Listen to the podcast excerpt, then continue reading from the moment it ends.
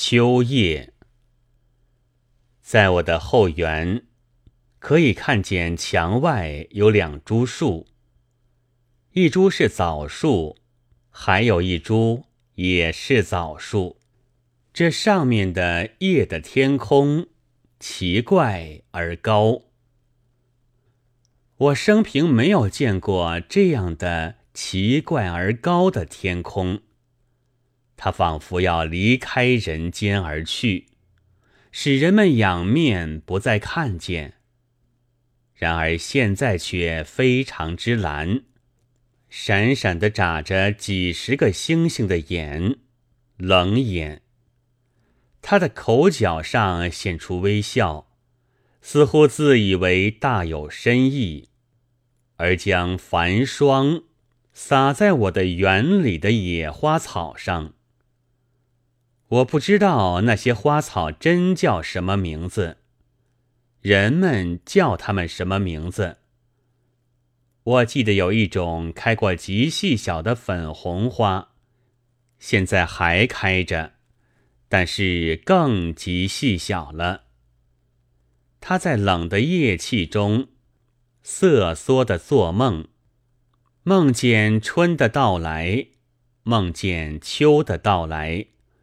梦见瘦的诗人将眼泪擦在他最末的花瓣上，告诉他：秋虽然来，冬虽然来，而此后接着还是春。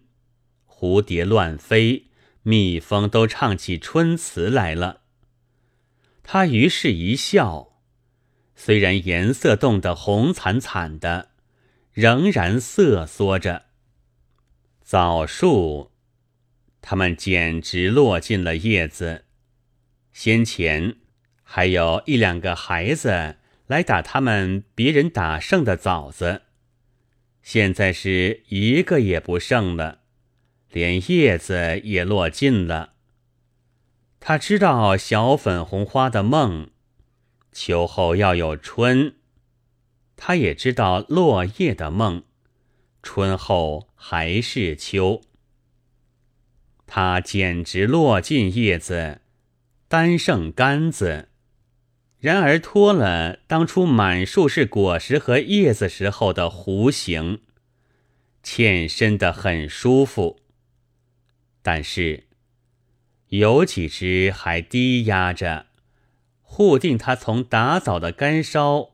所得的皮伤，而最直最长的几只，却已默默的铁似的直刺着奇怪而高的天空，使天空闪闪的鬼眨眼，直刺着天空中圆满的月亮，使月亮窘得发白。鬼眨眼的天空越加非常之蓝。不安了，仿佛想离去人间，避开枣树，只将月亮剩下。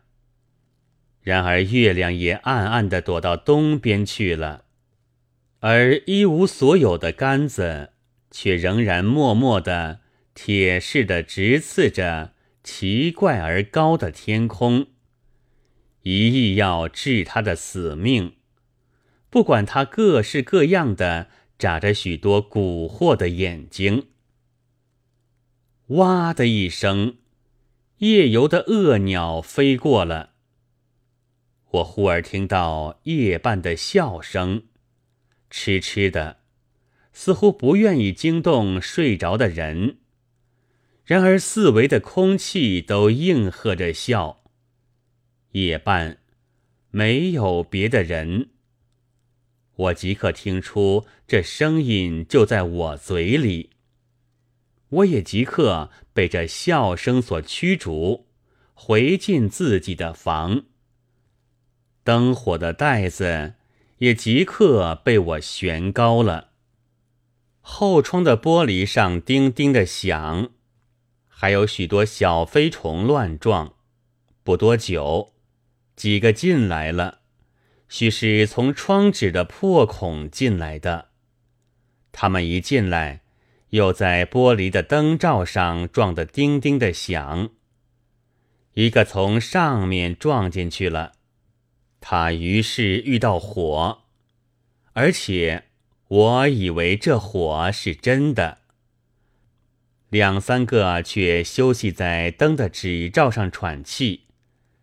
那照是昨晚新换的照，雪白的纸遮出波浪纹的叠痕，一角还画出一只猩红色的栀子。